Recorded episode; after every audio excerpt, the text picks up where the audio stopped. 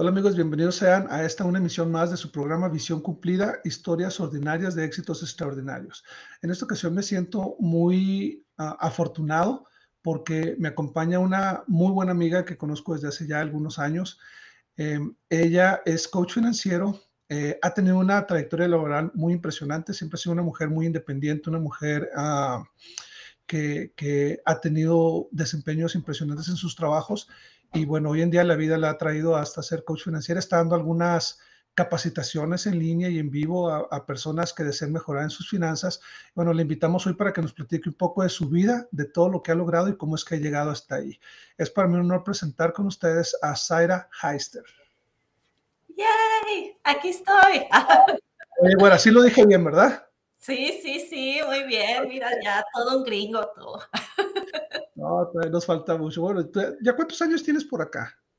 Fíjate que tengo desde el 1997, cuando serví mi misión acá, este, vine y luego regresé a, a, México por dos meses y luego me regresé otra vez. Así que puedo decir no, que desde pues, el 97.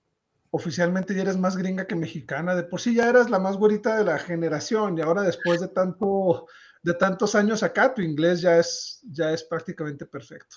Ay, gracias. No, pues uno trata. Aunque te diré que ahora me da tristeza que perdí el acento porque luego veo, escucho gente que tiene acentos y digo, ay, qué, qué sexy se escucha. qué, qué exótico. Se ha, se ha, puesto de moda ahora con las series que, que hay una actriz colombiana que, que puso muy de moda el, el acento latino y se ha puesto de moda. Cuando yo hablo con mi socio en el negocio y le digo, ah, es que me preocupa, que todavía tengo mucho acento y todo, me dice, no te preocupes, tú nada más di, yo soy Antonio Valderas y todo el mundo te va a querer. Sí, casi te pareces, puede ser su gemelo.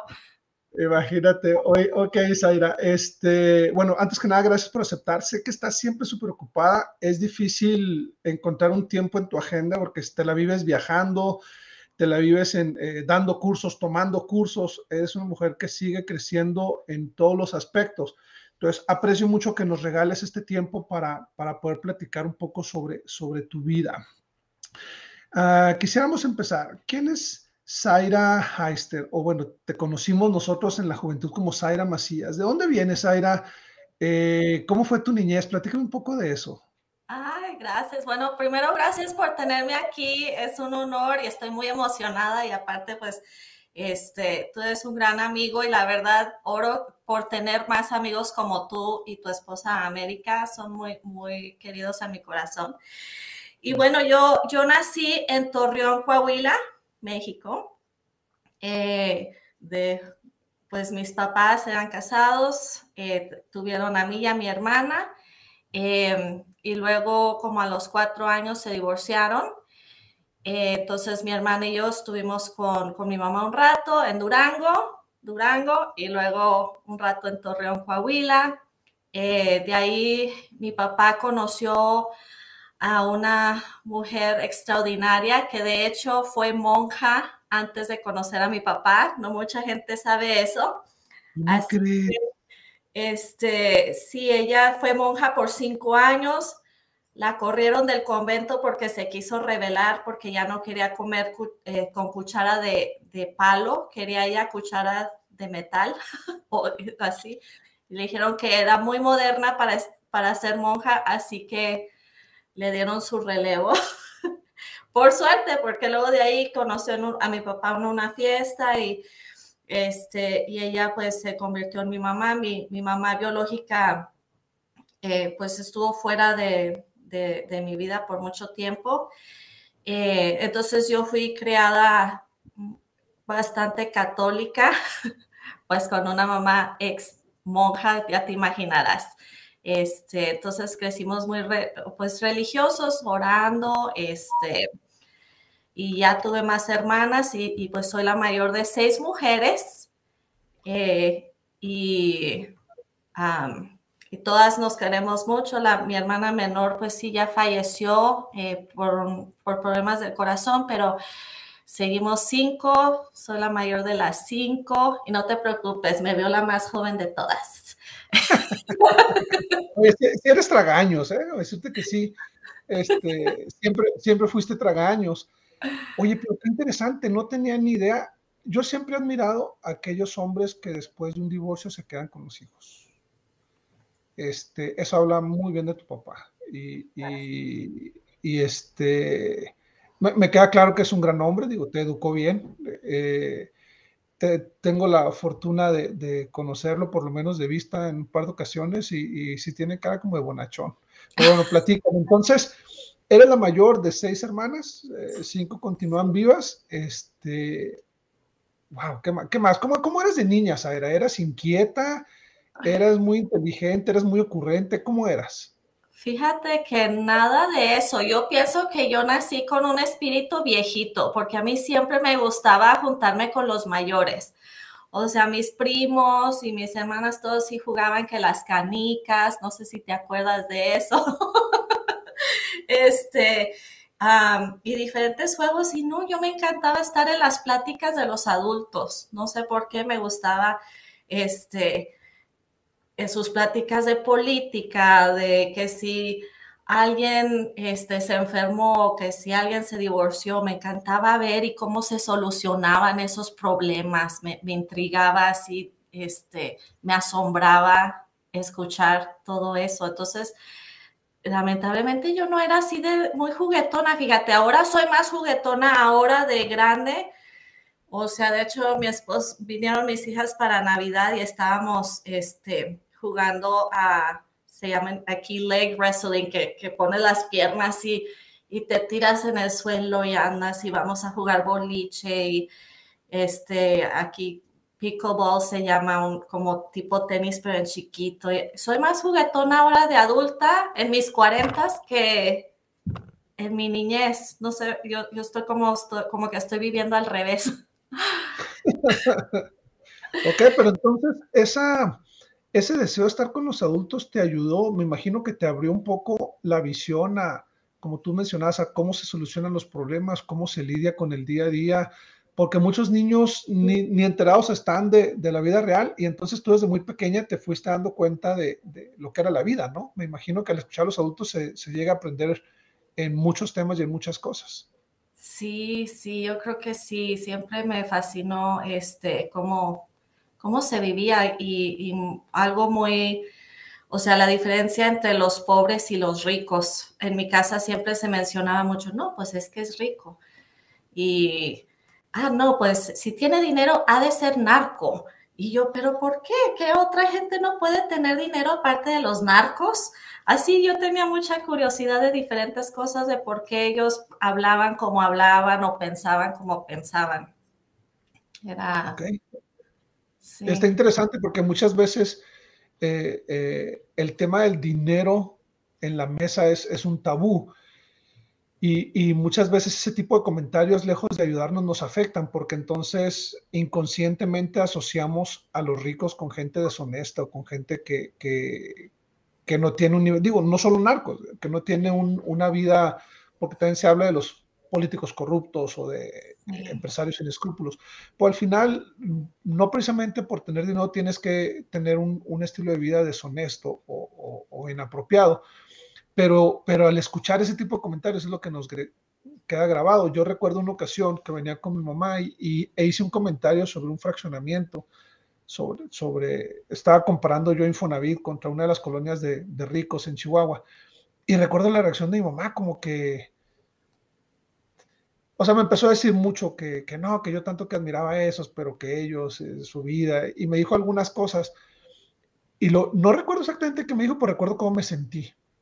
Y he tenido que luchar contra ese sentimiento para poder buscar, para poder buscar una situación económica ah, estable, porque por mucho tiempo, de manera inconsciente, yo no quería saber nada con, con, la riqueza porque sentía que mi mamá me iba a rechazar como sentí que rechazó en aquel momento. Y digo, mi mamá ya igual ya ni se acuerda, ¿ah?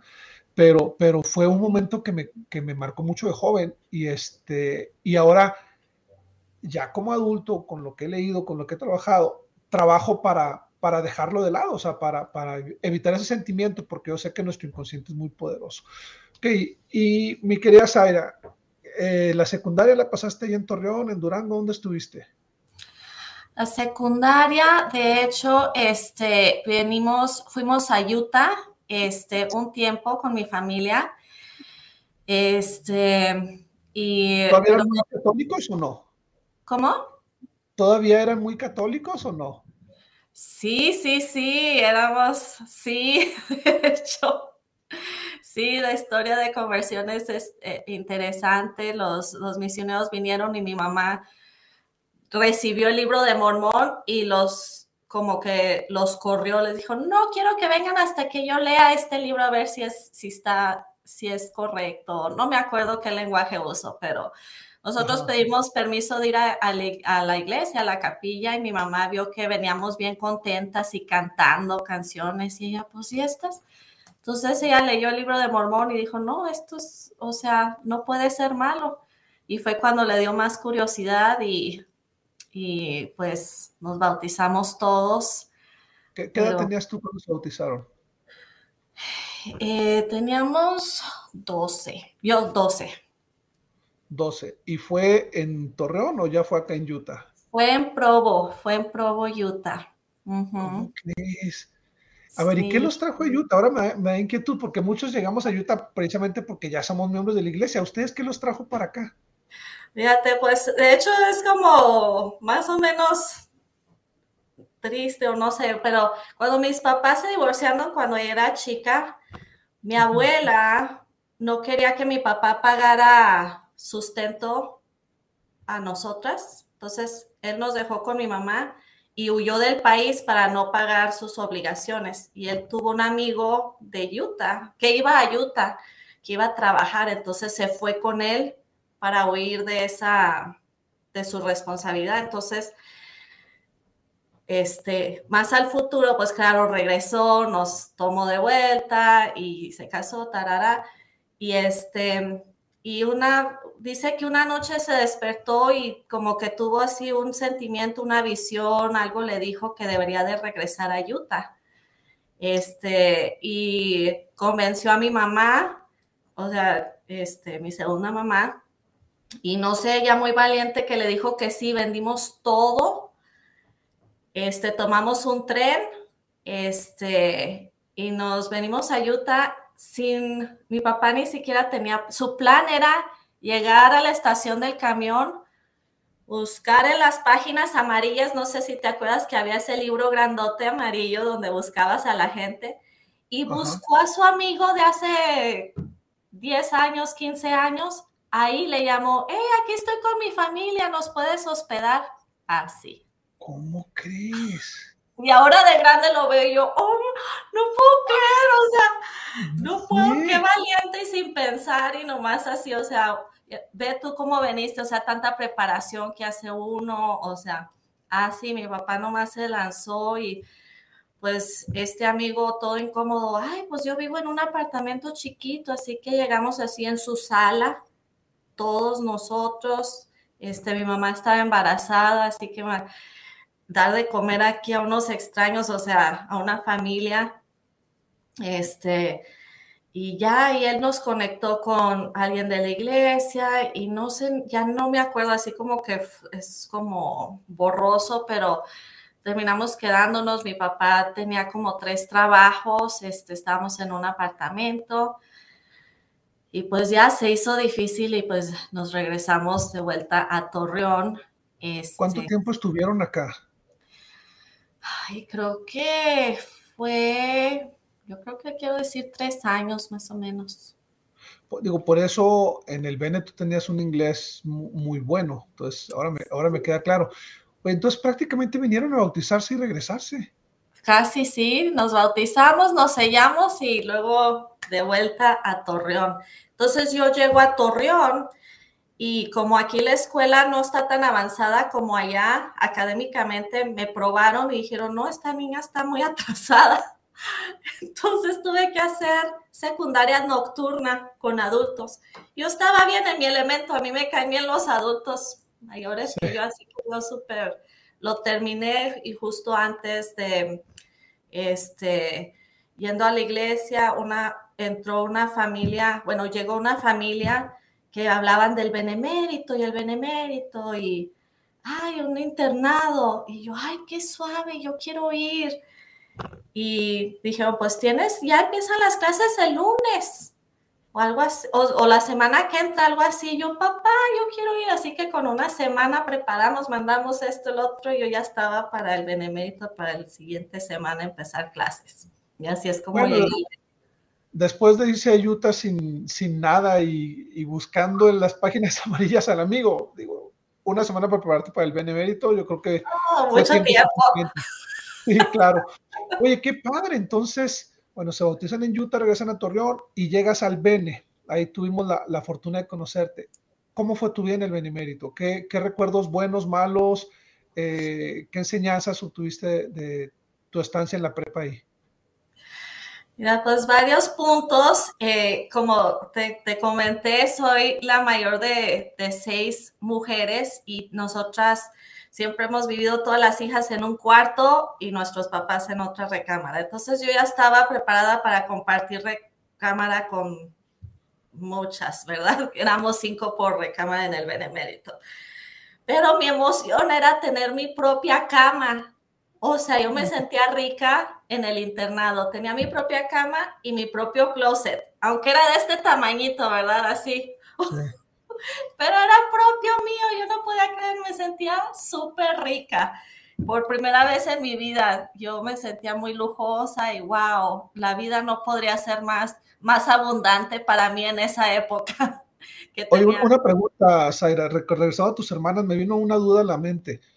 Siendo tantas hermanas, se compartían ropa. Por ejemplo, en mi casa mis hermanas son casi tallas similares y rolaban su ropa entre unas con otras, igual mi hermano y yo, pero no sé si en tu casa pasaba lo mismo, siendo tantas mujeres o había mucha diferencia de edades. No, sí compartíamos ropa, este, y teníamos pues un closet para las todas, este, y compartíamos cama, o sea, yo y mi hermana una cama individual y luego otra individual compartían. Así sí, no, no claro, al llegar al BN tienes tu propia cama, tu propio closet y tu propia ropa. Porque por primera vez ya no lo estás compartiendo con nadie, válgame.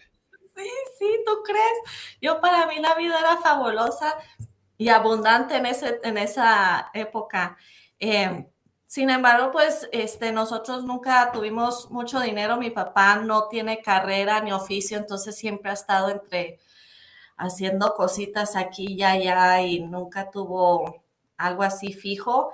Entonces, este, llego al Bene y sí, no sé ni cómo mi papá consiguió el primer mes, pero para el segundo mes yo ya estaba en la, en la oficina del director porque ya me iban a correr por, porque, por falta de, de pago.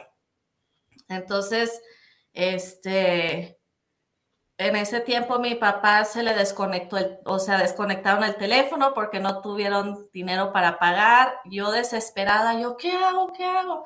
Pues en el Benemérito conseguí trabajo para pagar mi, propia este, colegiatura.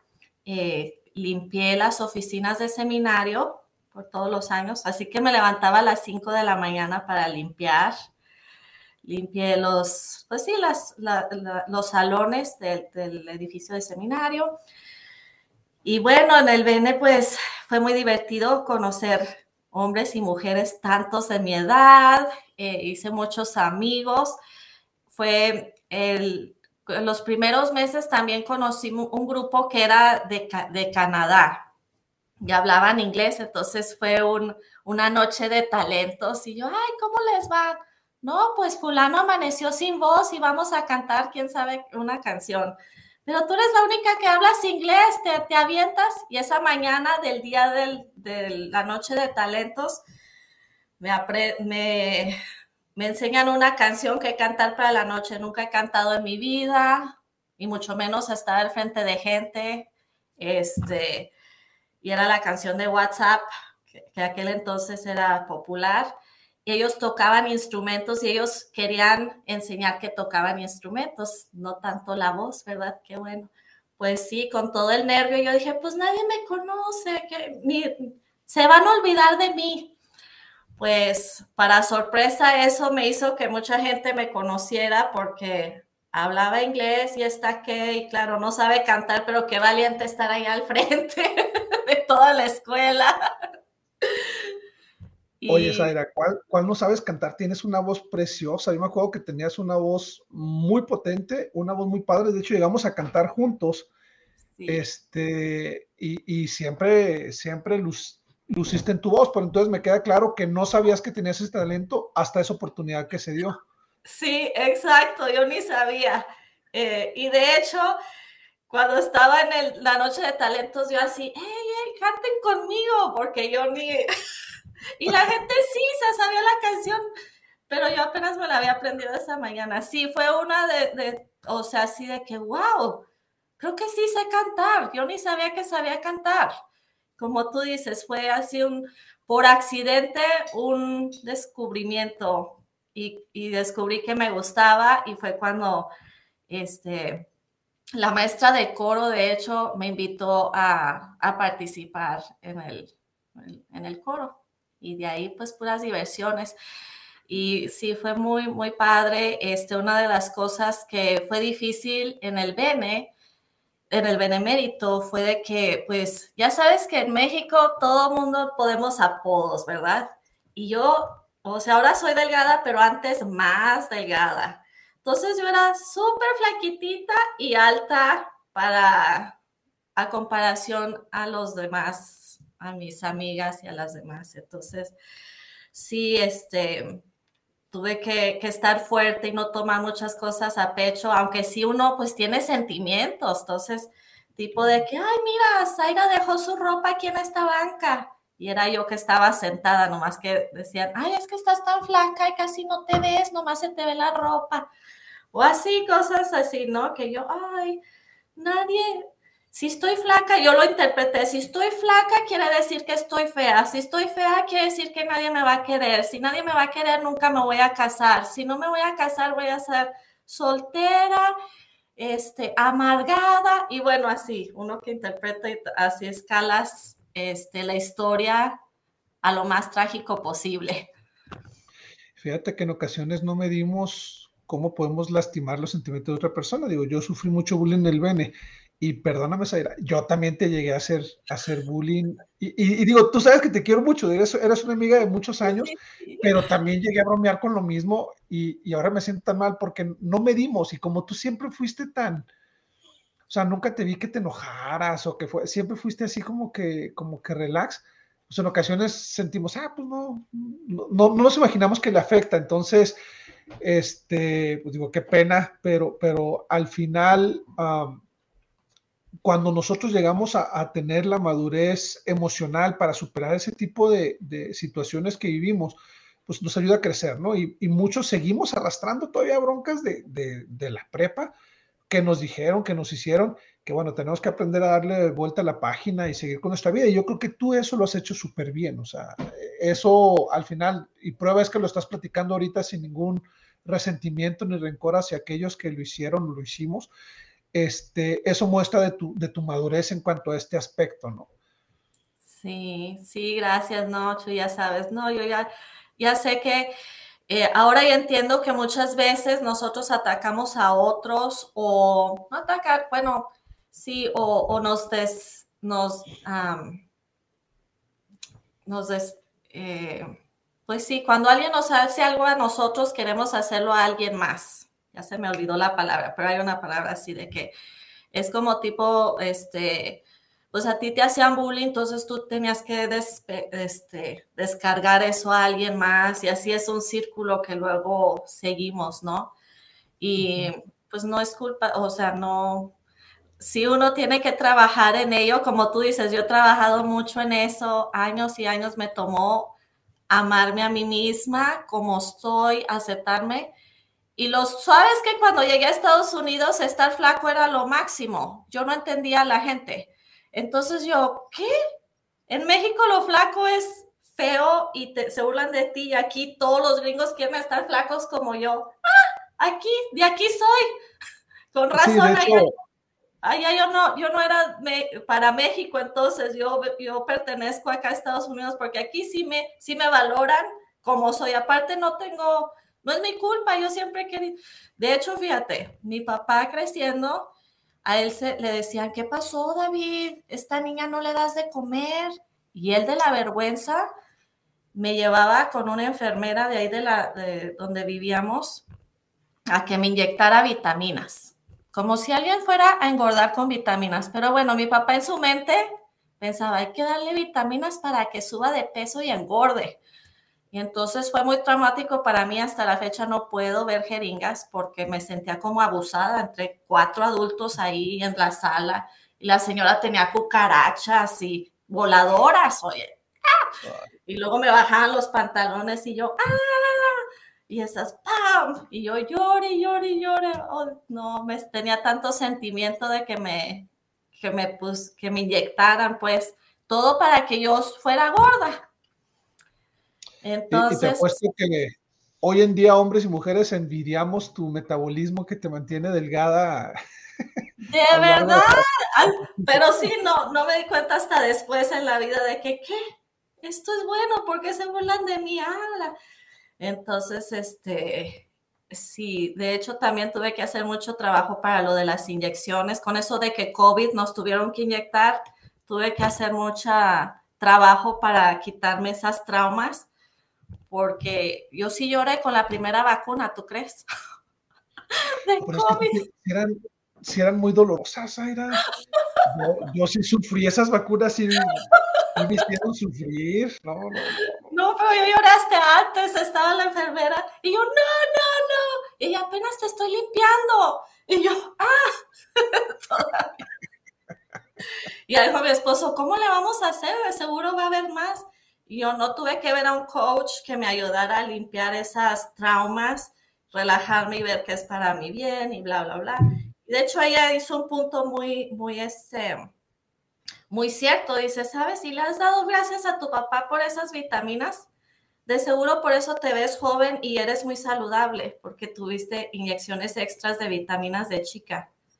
Y yo, ah, entonces ya vi todo de una manera de que, ah, fue bendición ninguna de mis hermanas les tocó vitaminas y a lo mejor por eso han tenido diferentes, no enfermedades, pero pues sí, este, qué quistes y qué cosas de la salud, ¿no? Y yo no, yo he estado súper, súper, gracias a Dios, madera, saludable todo este tiempo. Así que. Wow. Y bueno, ¿qué pasa después del, del Bene que al final fuiste ah. una estrella, cantabas padrísimo, este, hiciste muchos amigos. ¿Y qué pasa después en tu vida, Saera? Sí, bueno, después del BM, este, yo decidí, bueno, desde que vinieron los misioneros a mi casa, yo quería su trabajo. De hecho, yo era tan así que cuando ellos venían, ellos hablaban de Jesucristo y de todo, y yo los entrevistaba de cómo, cómo era su trabajo, quién les pagaba, ¿Cómo le hago para ser como ustedes? Me, gusta su trabajo. O sea, nomás van de casa en casa a, enseñar de Jesucristo. ¿Y quién los entrevista? ¿Y quién los contrata? Ah, yo les pregunté todo. Yo quería ser como ellos porque yo pensé que era un trabajo, o sea, trabajo, como carrera. Entonces, ya que me dijeron, yo desde entonces quise ser misionera y ya llego a casa, Torreón, trabajo un tiempo como maestra de kinder, bueno, asistente de maestra de kinder para juntar dinero para irme a la misión. Llega mi llamamiento y, me, y fui llamada a servir en Salt Lake, Salt Lake City. Entonces, cuando yo abro mi llamamiento, estamos todos confundidos. ¿Por qué Utah? Si nomás voy a ir a entrenar, pero ¿a dónde voy a ir a servir? O sea, no pensamos que había misioneros en Utah aunque nosotros nos convertimos en Utah, de todos modos, es que es la cuna de la iglesia mormona, ¿cómo hay misioneros? O sea, todos son mormones, no necesitan. Entonces, nos tomó así como un ratito, este, disculpa, eh, de que, ah, sí, va a servir ahí. Entonces, luego pensamos que era en el templo y no, me tocó de puerta en puerta. Entonces, okay. En el invierno, fíjate, de Torreón, que es un desierto, en el invierno estuve en Park City, en la plena Nevada. Ahí conocí lo que le llaman Deseret Industries, Industrias Deseret, de ropa de segunda mano, porque yo no venía preparada, no tenía chamarra, ni botas, ni nada. Y de tanto tocar puertas se me, se me, este, secaban las manos y luego estaban sangrando de la resequedad y del frío, entonces encontré, hice una oración, me acuerdo, digo, Padre Celestial, yo no puedo tocar puertas, me duelen, o sea, me están sangrando mis huesitos. entonces me encontré una pelota de golf, me acuerdo, y de ahí esa la usé para tocar puertas. Y yo, ah, ahora sí, ya puedo seguir tocando puertas. Así que sí. Para, que, para aquellos que nos están viendo del resto de México nunca han tenido la oportunidad de estar en Utah, Salt Lake City está en un valle. Y a un lado del valle están las montañas y Park City es un pueblo arriba en la montaña que es donde están los destinos de nieve. O sea, cuando alguien viene a esquiar, no viene a esquiar a Salt, Lake City, viene a esquiar a Park City. Y ahí se acumula la nieve. O sea, que aquí en el valle, en Salt Lake City o en el valle de Utah, en las ciudades cercanas, cae nieve, se mantiene un poco en los jardines y ya, pero, pero la barre uno en la mañana y ya no hay nieve eh, en la tarde, ya uno puede caminar normal. Pero en Park City se acumula la nieve de una manera impresionante, o sea, tapa los carros. Entonces, el que me estés diciendo que estaba sirviendo de misionera en Park City, eh, digo, yo me imagino la imagen y, es impactante porque en ocasiones no puedes ni caminar de las tremendas nevadas que, que llegan ahí. Y, es un destino muy padre porque, digo, ahorita, o precisamente en estos días está un festival de cine, llegan muchos artistas, por, porque mucha gente viene porque es de los mejores lugares del mundo para esquiar.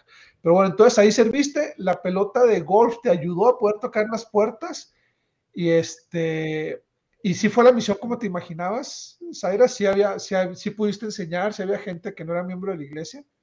Sí, sí, fíjate que muchos, este, de hecho, fui llamada a servir en inglés, entonces empecé en inglés.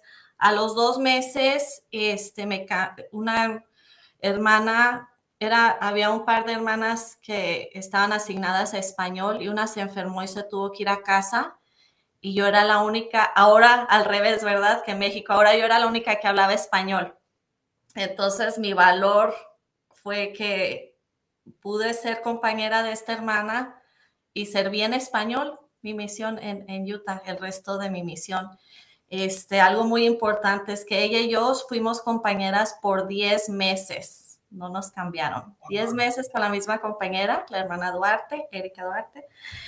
Y me encantó ella porque ella era como yo, éramos bien competitivas, Chuy, o sea, era, o sea, teníamos concursos de a ver quién daba los más libros de Bormón en el mes un mes nosotros dimos 530, 530 libros de Mormón. O sea, casi estábamos en las, en las, en las, en los semáforos. Ella, ¿tienes un libro de Mormón en tu casa? No, no quiero. Ten, tienes que tener uno. Así casi creo, estábamos como locas y ganamos el concurso, ¿no? Entonces siempre ella, este, estábamos bien enfocadas y teníamos una misión. Nuestras cosas favoritas era enseñar, enseñar, enseñar, enseñar, enseñar y no importaba. O sea, una vez estábamos por el mall y vimos un hombre ahí todo solo y, ay, ¿por qué está triste? No, véngase para acá, tiene tiempo y lo sentamos y le dimos una charla ahí mero. Así éramos bien obsesionadas con nuestra meta. Me encantó estar con ella y agradezco que no me cambiaron porque ella y yo trabajamos muy bien juntas. Entonces. era que ahorita, ahorita que te escucho viene a mi mente, en ocasiones cuando recibimos el llamamiento o lo recibimos después de lo que esperábamos o antes o no al lugar que nos imaginábamos y en ocasiones sentimos, hijo, ¿se habrá equivocado el Señor? ¿Por qué me manda allá o por qué después? O, y ahorita que te escucho me queda bien claro por qué el Señor te mandó a Salt Lake City y, y cómo cómo el hecho de que tú dominaras ambos idiomas te permitió tener éxito y estar con, la hermana Duarte, ¿me dijiste? Sí. Eh, tanto tiempo y tener tan bonitas experiencias que al final esa, esa forma tan competitiva de ser en la misión te ha permitido seguir siendo igual de competitiva en tu vida y, te ha permitido seguir este, contra viento y marea superando todo tipo de, de desafíos y alcanzando tus metas. Entonces, cómo, cómo el Señor no se equivoca cuando nos llama de misioneros. Qué bonito, Zaira, gracias. Gracias, sí. Y pues bueno, ya de, la misión, pues sí, tuvimos oportunidad de abrir este, áreas, este, empezaron algunas ramas y todo en español fue, fue igual, wow. Em, entonces ya regreso a Torreón y tipo de que pues llego y toda mi familia trabaja en un bar que mi tío tiene. Mi tío tiene, es dueño de un bar. Y todos los primos y hasta tíos, todo el mundo trabaja en el bar, Chuy. Entonces yo llego y a los dos días ya me ponen ahí de cajera.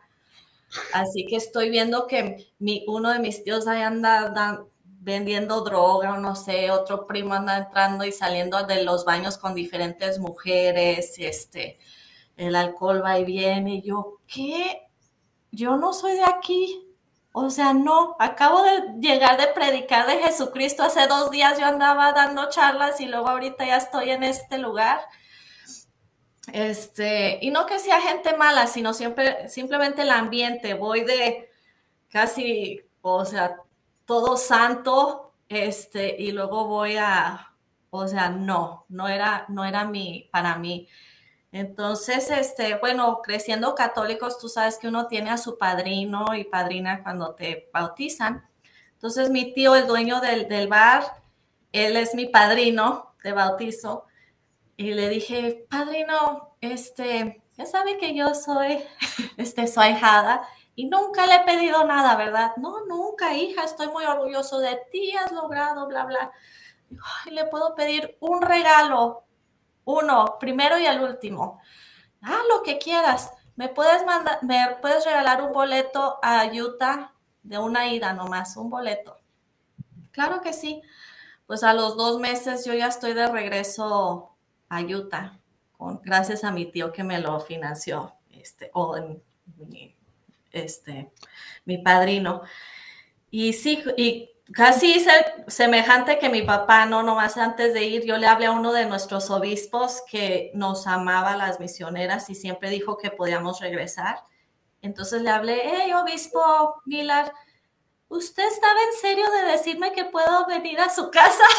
claro que sí, le dije, me gustaría ir a la escuela, pero no sé dónde llegar, no va a ser por mucho tiempo, nomás mientras agarro trabajo y lo que sea.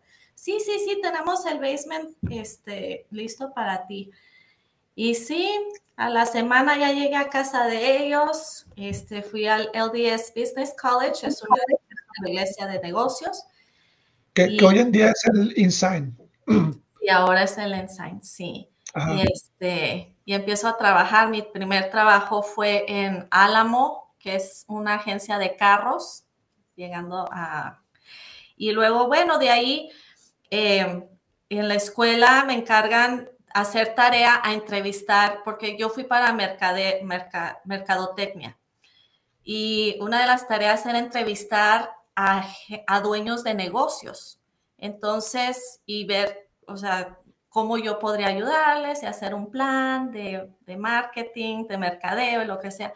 Entonces, entrevisté a un dueño de un, de un restaurante, a un doctor, a un dentista, y en eso este, una de mis amigas que bautizamos en la misión me dice que está comprometida y que su, y ya le dije, ya ella preguntándome, ¿qué haces? Ah, pues estoy haciendo mi tarea. Ay, pues debes entrevistar a mi, a mi futuro esposo, él es agente de bienes y raíces, prácticamente su propio negocio. yo, sí, me falta uno más para mi tarea.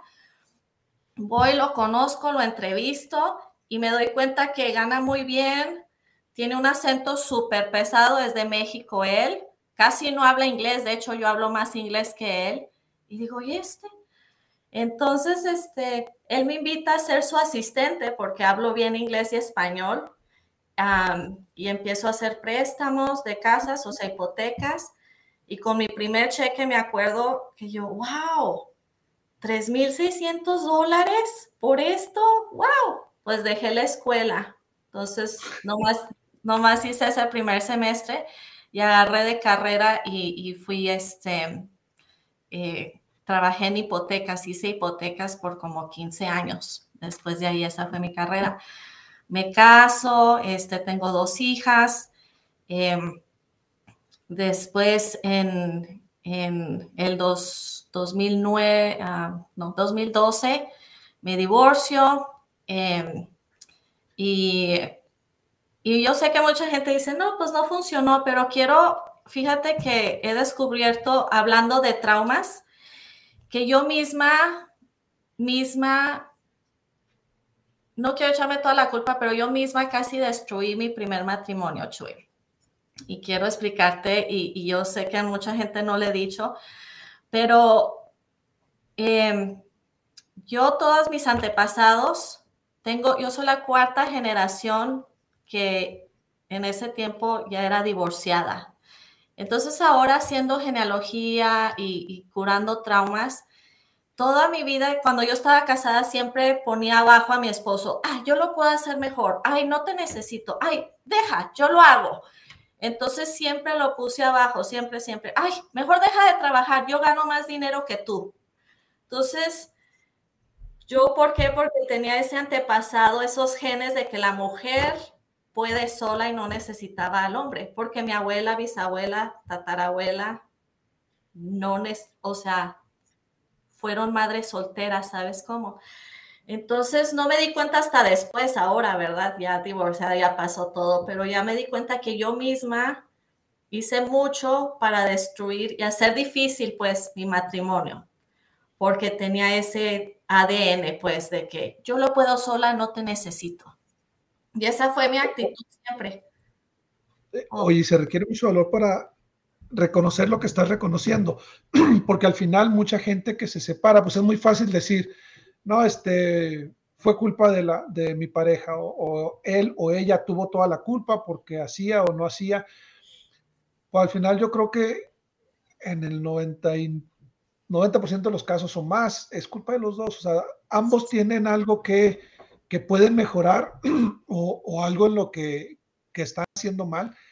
Y, bueno, requiere mucho valor eh, y, habla de esa madurez emocional que yo te decía hace rato que, tienes, porque veo que estás viendo en retrospectiva y dices, este fue el error que cometí, para no volverlo a cometer, porque al final nuestra vida puede ser, suele ser cíclica y puedes cometer el mismo error una y otra y otra vez, y lo hemos visto con personas que cometen el mismo error siempre porque no, no la capacidad de reconocer esto es lo que yo estoy haciendo mal. Y es muy fácil culpar a los demás. Entonces digo, la verdad es que Zaira, muy, muy este, admirable esto que estás comentando y reconozco mucho que, que no es fácil y, me queda una gran enseñanza a mí en lo personal. ¿eh? Gracias, gracias. Pues sí, este, te digo, eh, de hecho, eso lo descubrí, o sea, ya divorciada, conozco a Scott y este empezamos a salir y él se quiere casar y yo estoy como que no, yo no necesito un hombre, yo gano bien dinero, yo fui la que he ganado todo este tiempo, mi esposo que se quedaba en casa, yo no necesito un hombre. Y estaba yo platicando con una amiga que acababa de ir al templo y estábamos hablando de nuestros antepasados. Y fíjate que es ahí cuando me dio, me cayó el 20, porque luego ya yo platiqué, no, pues mi abuela, ay, espérate, yo no conozco a mi abuelo, tuvo siete hijos y ella estuvo sola. Mi bisabuela, oh, tampoco tiene esposo y tuvo tres hijas. Oh, la tatarabuela, oh. Y dije, oh, no puedo creer, yo soy la cuarta generación. No, yo no quiero ser igual que mis abuelas. Yo voy a romper esta tradición de mujeres chingonas, pues, de mujeres así fuertotas y valientes. Sí podemos serlo, pero ¿por qué no con alguien a nuestro lado? O sea, tal vez ellas no se les presentó esa oportunidad o tal vez fue su, su decisión propia ser solteras, pero es su decisión, no tiene que ser la mía, ni tengo que seguir la tradición tampoco.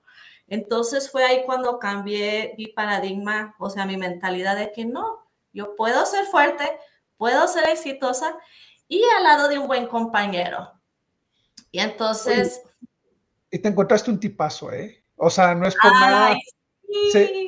Se, complementan súper bien, o sea, están, están el uno para el otro, este, porque eso es un hombre exitoso, igual que tú eres una mujer exitosa, pero además lo veo o sea, lo veo como alguien a quien puede uno admirar y, tiene muchas, muchas cualidades como persona. Digo, no solo el éxito que tiene, porque es una persona muy exitosa en lo que hace, pero lo veo como alguien muy centrado, muy maduro, este, te adora, te trata como reina y, los veo juntos. O sea, yo, yo creo que Es más, me atrevo a decir que es la mejor época de tu vida ahorita que has estado casada con él. Los veo que se la pasan padrísimo, que se complementan, que se apoyan. No lo veo que te ponga un freno. Ay, no, no, Zaira, no hagas esto, ¿no? Al contrario, lo veo que, que, que te incentiva a que sigas creciendo profesionalmente. No sé si me equivoco, pero esa es la apreciación que yo tengo desde fuera, ¿no? Este, sí, sí. Platícame un poquito más de eso. Fíjate que sí, tienes toda la razón. Y, te diré, pues él es hombre, el hombre por naturaleza quiere ser el alfa, quiere proteger a su mujer y no hay nada de malo, es biológicamente, ustedes biológicamente están construidos y hechos para protegernos y ser, o sea, como el líder, pues. Eh, entonces él igual, como todos los hombres también. Entonces hablamos, hemos hablado mucho y de que no es competencia. Creo que, el, que el, donde fallaba, me falló antes es de que, como te digo, yo siempre he sido competitiva, aunque no, no juego deportes, pero en todo lo demás sí soy. No sé por qué, no lo puedo evitar. Este, concursos en el trabajo, estoy yo, quiero ser la primera, o sea, sí, o sea, es como obsesión, no sé por qué pero no lo puedo evitar. E, ese es punto uno, ya me conozco eso de mí misma. Entonces, hablando con Scott, mi esposo, dijo, amor, es que yo sé que lo hago sentir como competencia, pero ¿qué tal si en lugar de competencia lo hacemos como equipo? Tus logros son mis logros, mis logros son, o sea, son, son logros heister, son logros de los dos, nomás que alguien del equipo hizo algo hoy y, alguien del equipo hizo algo mañana o sea, más como equipo. Entonces, como desde que cambiamos esa perspectiva de competencia a equipo, que igual me costó a mí porque primero tuve que, o sea, descubrirlo, que es mi problema. Este, y yo misma verlo como, no, si somos equipo, qué chido, o sea, qué padre, somos dos más fuerte, más dinero, más, más servicio, más amigos, más, o sea, en todos los aspectos de la vida más, más milagros, más todo como equipo. Entonces es más completo y hasta es más padre, más, mi vida es más llena porque ya somos un equipo, no somos competencia, que es como yo lo trataba antes, sin querer queriendo. Entonces, este, sí. Y, y, digo, ya te demostraste a ti misma, tuviste un primer matrimonio, al final, por lo que haya sido, uh, ya no siguieron juntos. ¿Tú solita mantuviste a tus hijas y estuviste sola, ahora sí que como, como mamá chingona, como dijiste, tu abuelita, o sea, lo hiciste. Qué padre que ahorita estás aprendiendo esta nueva etapa con alguien a tu lado y que juntos están trabajando hombro a hombro para lograr sus metas y, y seguir creciendo en todos los sentidos. Entonces, creo, creo que esto es, es, es una etapa bonita y habla, Zaira, de lo importante que, que tenemos como personas de, ahora sí que la palabra que está de moda es ser resilientes, de poder cambiar cuando tenemos que cambiar y ajustar, reconocer nuestros propios errores y decir, bueno, aquí me falta mejor, lo hace y eso te ha permitido crecer. Y ahora, estoy seguro de que muchos de nuestra audiencia quieren escuchar. ¿A qué te dedicas ahorita, Zaira? ¿Qué es lo que haces? Y, este, y cómo beneficia la vida de muchas personas a través de tu trabajo, de tu servicio. Ay, sí, gracias. Es mi tema favorito. Bueno, tengo dos temas favoritos, Jesucristo y el dinero. ¡Ah! Este, bueno, pues conociendo a Scott, él es asesor financiero. Asesor y coach son diferentes. Un asesor tiene licencias, fue, este, tuvo su máster en finanzas y bueno, Scott tiene más de 25 años guardando y cuidando el dinero de millonarios. ¿Ok? Entonces yo me caso, tengo, tiene sus clientes y veo que sus clientes, la mayoría son millonarios.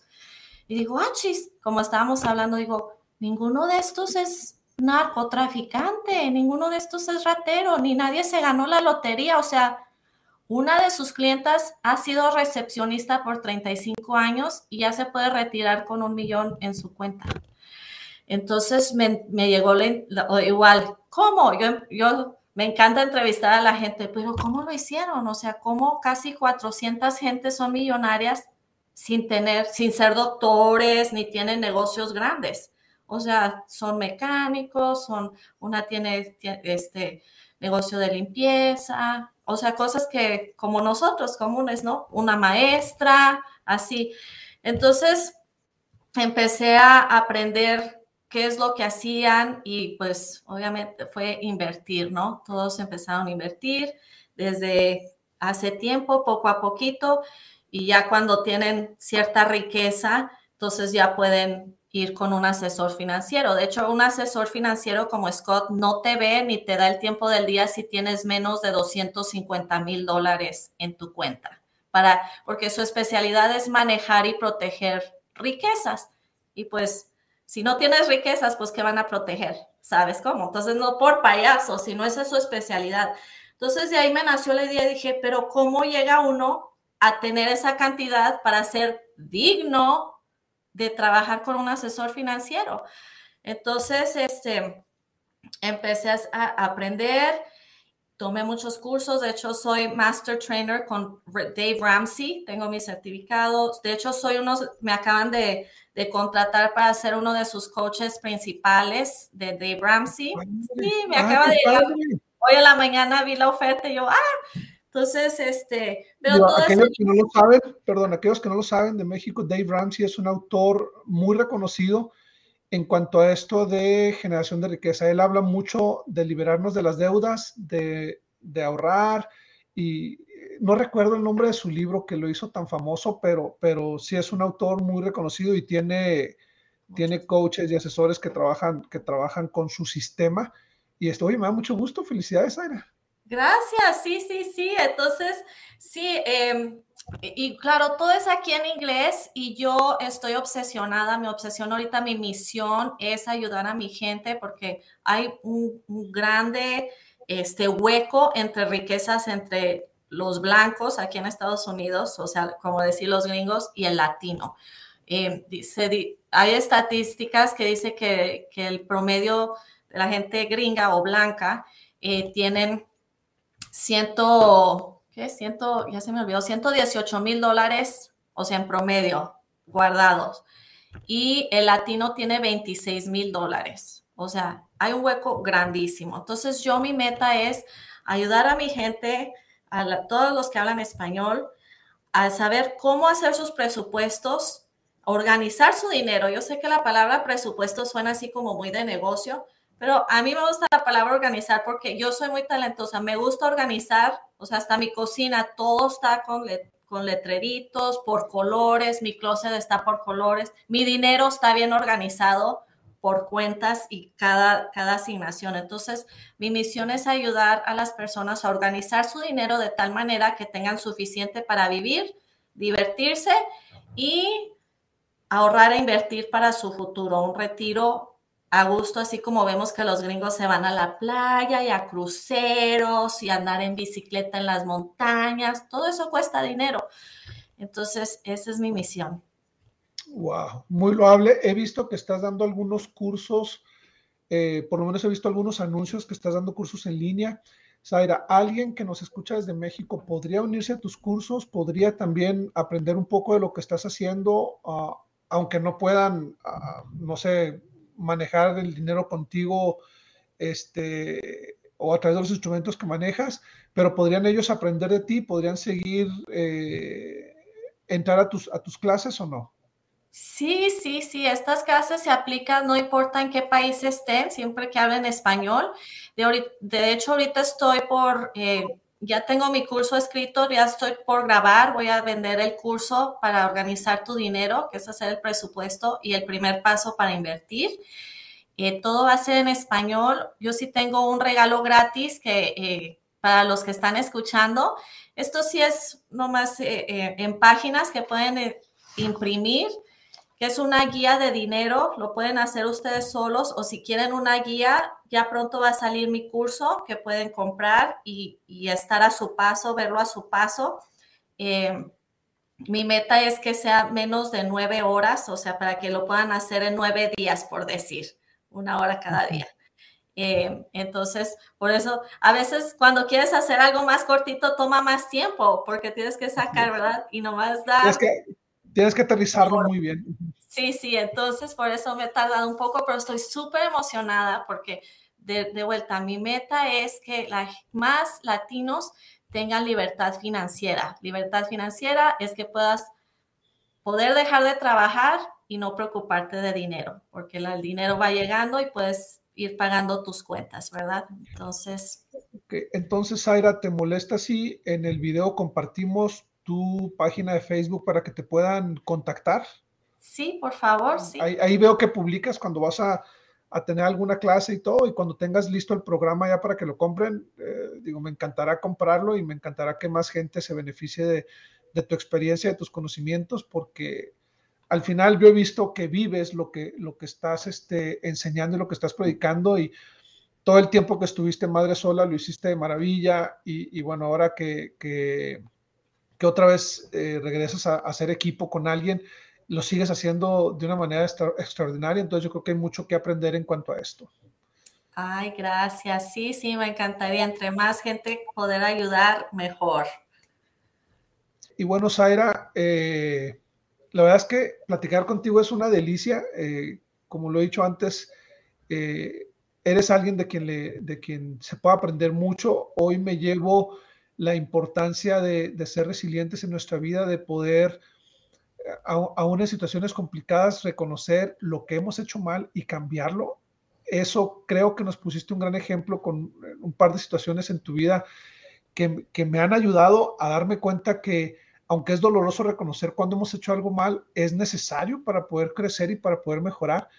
Eh, no lo comentamos hoy, pero contigo platicando hemos hecho mucho referencia de la importancia de cumplir, cumplir con los, con las rutinas, de levantarnos temprano y de, y de este y de leer, meditar, hacer ejercicio, toda esta rutina, la importancia, tú, tú fuiste quien me invitó a, siempre levantarme antes de las 6 de la mañana por, para poder estar bien en, nuestro día.